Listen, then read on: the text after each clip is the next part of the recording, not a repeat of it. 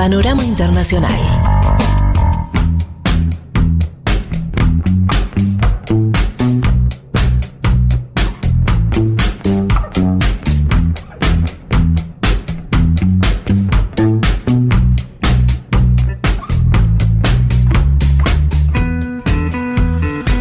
Bueno, aquí estamos entonces para arrancar finalmente con. Finalmente.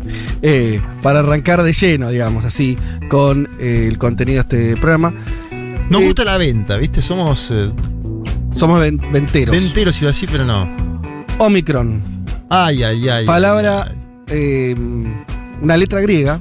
La O. La O chica. Micro, chico. O sea que la omega es la O grande. Ah, mira vos, Omega la voz ¿Viste? grande, ¿qué tal? Omega o micrón es la O chica. Eh, así fue designado por esta cosa de no estigmatizar territorios y no sé qué. Sí, si no Eh, le diríamos la variante sudafricana. Sería la sudafricana. Bien. Eh, nueva cepa, ustedes ya saben, lo habrán escuchado por todos lados. Eh, hay preocupación en los especialistas, eh, en, en los gobiernos, obviamente. Eh, ¿Por qué? Porque tiene 32 modificaciones genéticas respecto al virus original, lo cual es bastante. La- las, las demás variantes en general, eh, los cambios eran mucho menos, la cantidad de cambios en, el- eh, componente, en el, virus. Eh, por esto eso no nos interesa, sino si esas modificaciones complican la, la campaña en contra de la pandemia. Básicamente, las preguntas que se hacen los especialistas son, ¿es más contagiosa o no? ¿Es más letal o no? Y tal vez la más importante de todas las preguntas es si las vacunas que hoy tenemos sirven o no. Bien, respuestas para esto no hay ninguna, todavía certera. Aparentemente sería un poco más contagiosa o, o mucho más, no se sabe también el cuánto de eso. Que la última variante, que es la Delta, que ya a su vez era más contagiosa que las anteriores. Exacto. Sobre la, la letalidad no hay eh, todavía información, por lo menos esto es lo que yo pude recabar de la gente que, que a uno le inspira confianza, empezando por Ernesto Resnick o, u otros eh, investigadores u otras fuentes eh, periodísticas que, que, que laburan con seriedad. Eh, y respecto de las vacunas, la preocupación tiene que ver con que todos los medios señalan que eh, sería probable, y remarco esta palabra, probable, que las vacunas sirvan un poco menos con esta variante de lo que serían con las otras. Ahora bien, ese cuánto es fundamental. Una cosa es que, sea, que la efectividad baje 2%, otra que baje un 20%. Así que, eh, pero, o sea, de eso no hay, no hay una respuesta. Lo bueno es que de esto nos vamos a enterar pronto. Cuando digo pronto es cuestión de días, eh, que se sepa el efecto que tiene eh, respecto de eh, las vacunas que hoy tenemos disponibles en el mundo para combatir el coronavirus. Así que paciencia, no, no nos pongamos este, paranoicos. Eh, la información va a estar rápidamente y sabremos a qué atenernos. Ahora bien, no, era, no quería profundizar acá, que hay muchos supuestos y demás. Déjenme leerles lo siguiente. Ustedes saben, esta variante surgió en eh, Sudáfrica, en el continente africano. Les voy a leer una cita de la directora regional de la OMC para África. Ella se llama Matshidiso Moeti. Eh, sudafricana, de hecho, ella de origen. eh, vivió mucho tiempo en Botswana. Una, una especialista eh, muy formada, formada en Londres y demás. Bueno, una carrera larga en instituciones internacionales vinculadas a la salud. De hecho, esto después lo comento alguna cosa más, fue una de las responsables de erradicar la polio en África. Bien, leo textual una cita de ella. Justo cuando nuestros esfuerzos parecen estar despegando, África se está encontrando vientos de frente. Los movimientos de algunos países a nivel global para introducir dosis de refuerzo en sus propios países amenazan la promesa de un mañana mejor para África. Al acaparar vacunas, algunos países ricos hacen francamente una burla de la equidad vacunal. ¿Cuánt- El, el- el dato es este, ¿no? Esto no lo dijo ayer ni la semana pasada, lo dijo el 20 de agosto. Hoy estamos a fines de noviembre. O sea, para la máxima autoridad de la OMC para África, Pasó un trimestre entero. hace más de un trimestre que era recontra obvio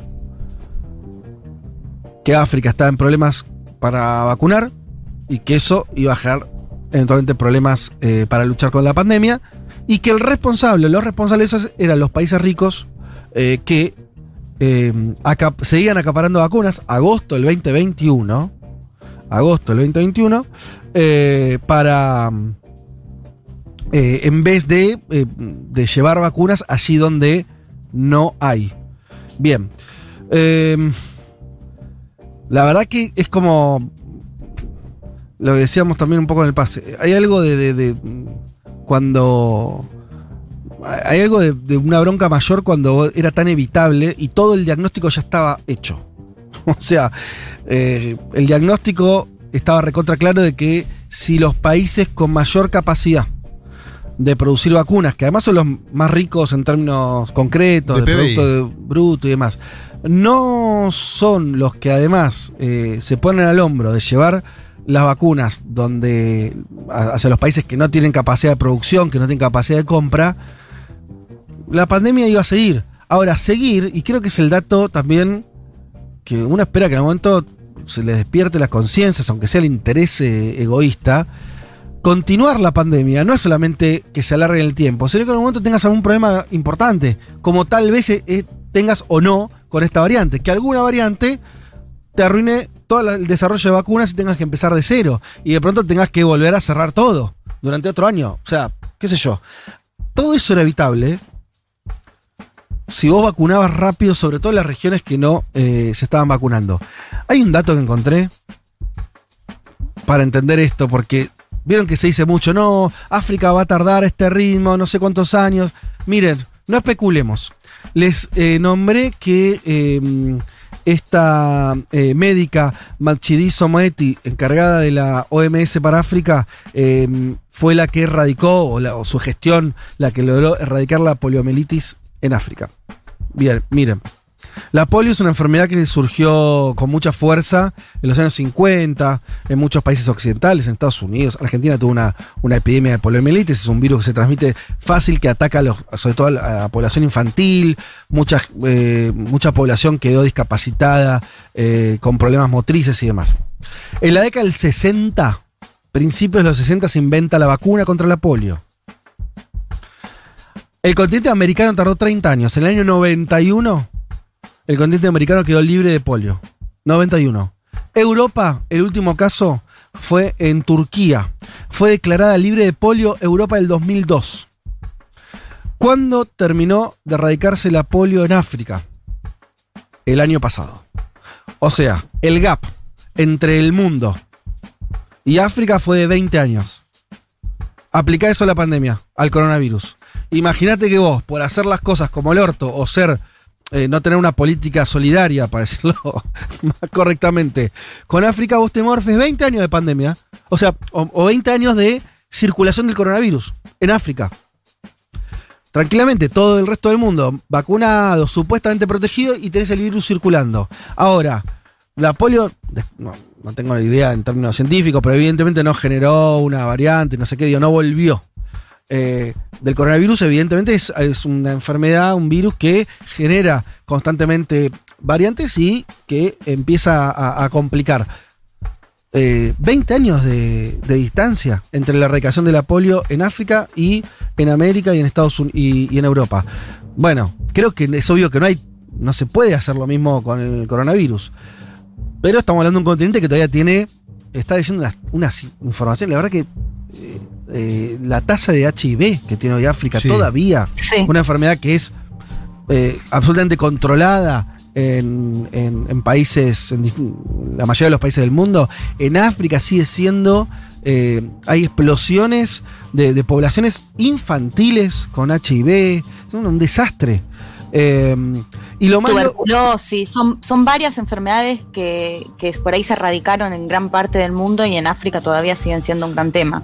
Bueno, uno se indigna todo eso. Ahora, la verdad que lo que en términos geopolíticos, políticos es muy impresionante es la incapacidad que eh, este, el, el- el- el- el fan de, de Peppa Pig, eh, la señora que gobernó no sé cuántos años, 16 años en Alemania, qué sé yo. Biden. también. Biden, un desastre. De hecho, una cosa. ¿vieron el, el- el mapa de Our, Our World in Data que te muestra por colores, ¿no? Con color verde la, la vacunación.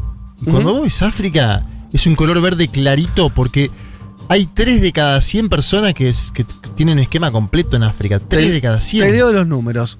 Hoy Sí. hay uno. Hoy hay. Se administraron ya dosis a nivel mundial unas 8 mil millones. 8 mil Sí. millones. Eso hace que el 53% de la población del mundo ya recibió más de una dosis. O recibió al menos una dosis, quiero decir. ¿Sí? 53%. Sí. Ya ahí te das cuenta. Es el promedio mundial. Argentina tiene el 80. Ujú. ¿Sí? El promedio mundial es 53. Del total de dosis cada 100 personas, los países con ingresos altos Sí. tienen 147. ¿Sí? Total de dosis cada 100 personas, países eh, con ingresos altos 147. Países de ingreso medio, la Argentina 146. Bien. Países eh, eh, de, medio, de ingresos medio bajos 68 sobre 100. Y países de ingresos bajos, de lo cual la, inmensa mayoría de los países de África ingresan acá, 7 sobre 100. Eso es un desastre. Entre 140. el- el- el- la diferencia, la desigualdad es 147 y 7, ¿no? Eh, sobre una tasa de, de, de 100. Es una, una cosa realmente impresionante. Y esto. Tuvimos la noticia hace poco, cuestión de horas. Argentina, vieron que donó eh, un millón de vacunas. Sí. Yo había preguntado. Vos, vos- vos cuando entras a ver, a ver, hice el ejercicio de tratar de entender un mapa de donaciones, que es difícil, bueno. Pero está el famoso eh, sistema COVAX. Vos lees, o sea, vos entras, te digo para no, no hay nada anti eh, germanófilo acá. En los propios portales eh, de alemanes, Alemania se había comprometido, comprometido a 100 millones de dosis. ¿Sí? A donar. A donar. Que no es demasiado, ¿no? Para Alemania. Bueno, un portal muy importante, de la Deutsche Welle, en, eh, publicó portal hace. estatal? Sí, publicó hace poquito.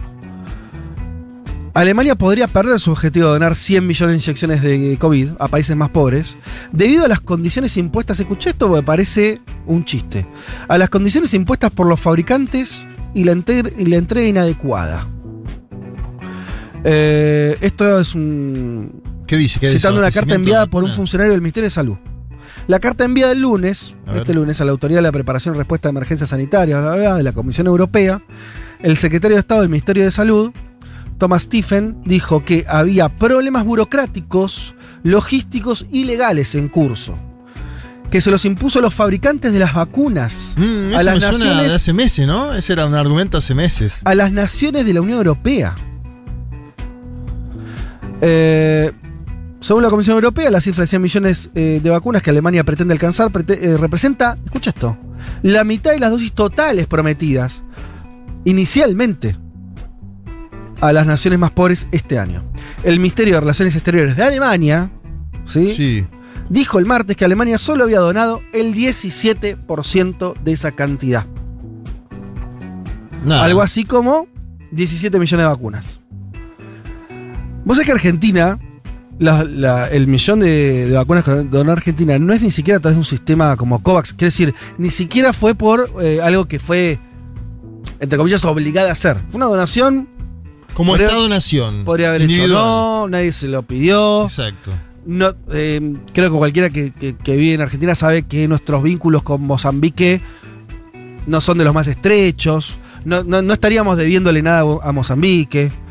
Vietnam también es un país que tenemos un poquito más de comercio, pero tampoco es una cosa. eh, no, no- no es Brasil para nosotros, ¿no? Eh, ninguna fue colonia nuestra. Dato interesante, ¿no?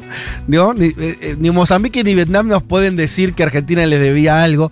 Digo, es muy impresionante. Porque mm, tenemos un default jodido del primer mundo. Como España. ¿Te acordás que nos donó el 12 de octubre España?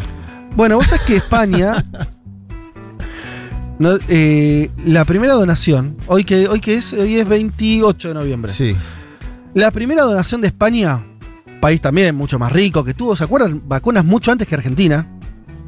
En, cantidades. Sí, sí, sí. El plan de vacunación español despegó mucho antes que el argentino, porque, bueno, parte de la Unión Europea, tuvo vacunas eh, mucho antes que nosotros en cantidad.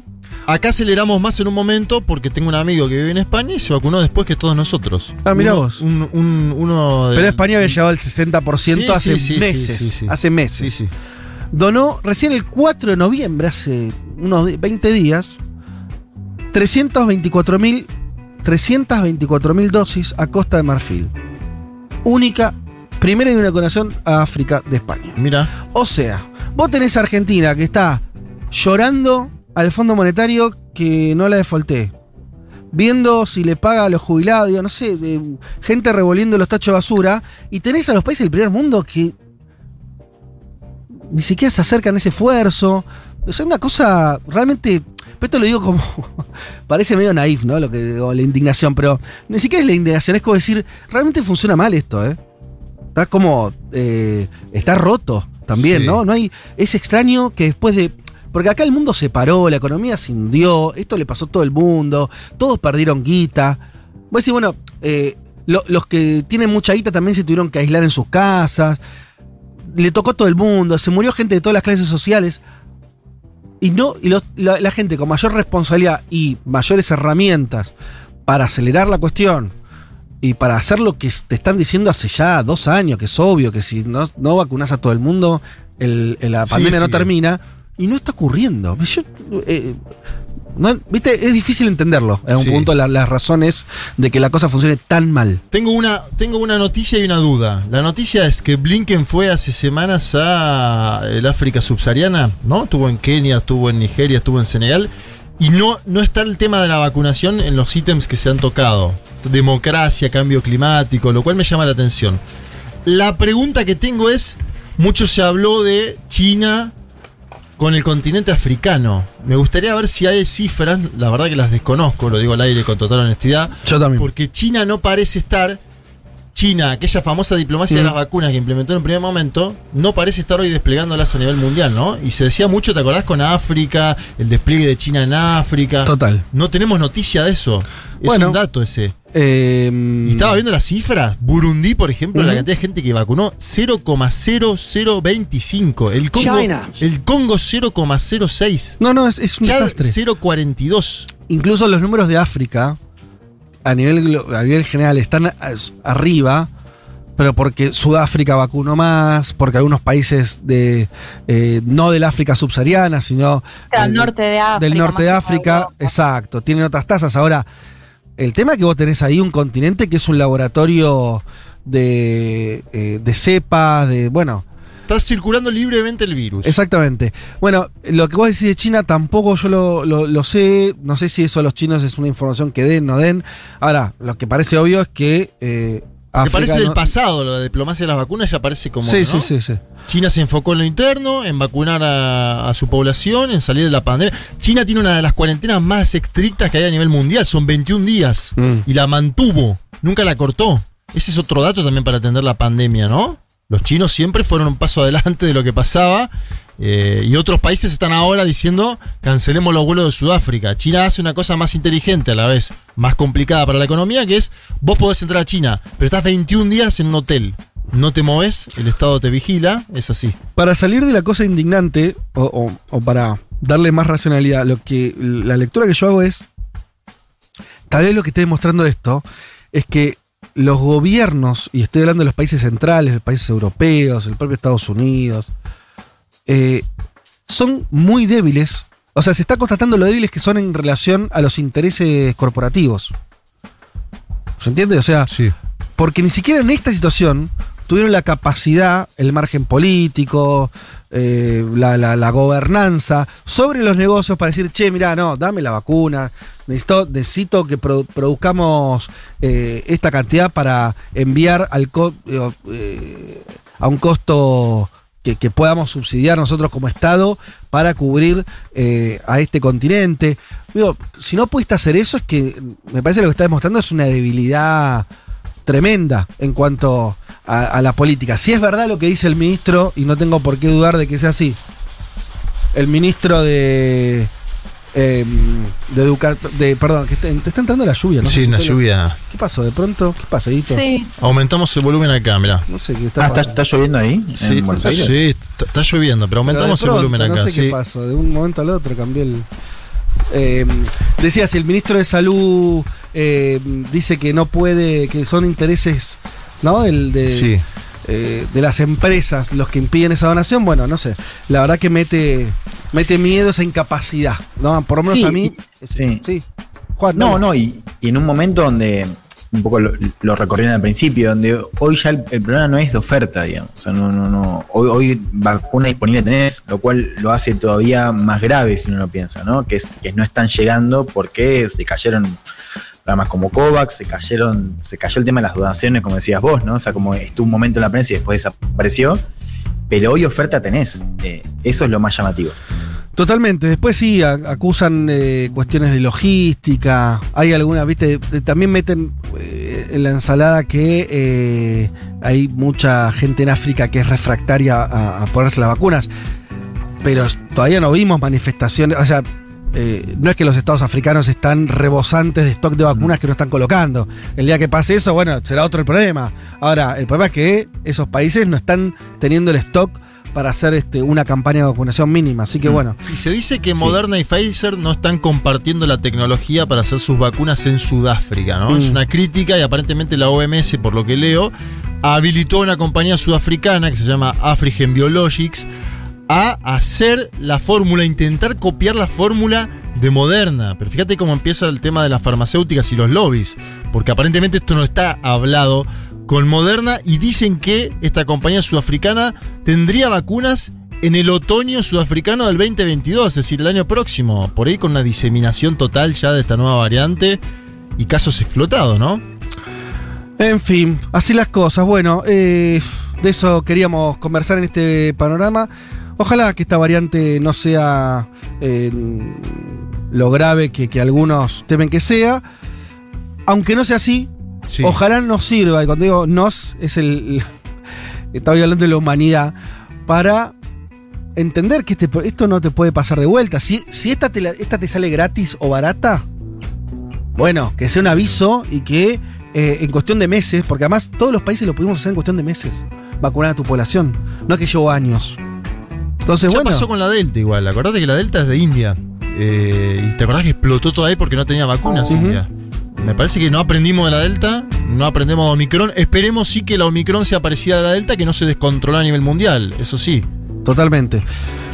Bueno, así las cosas. eh, ya volvemos.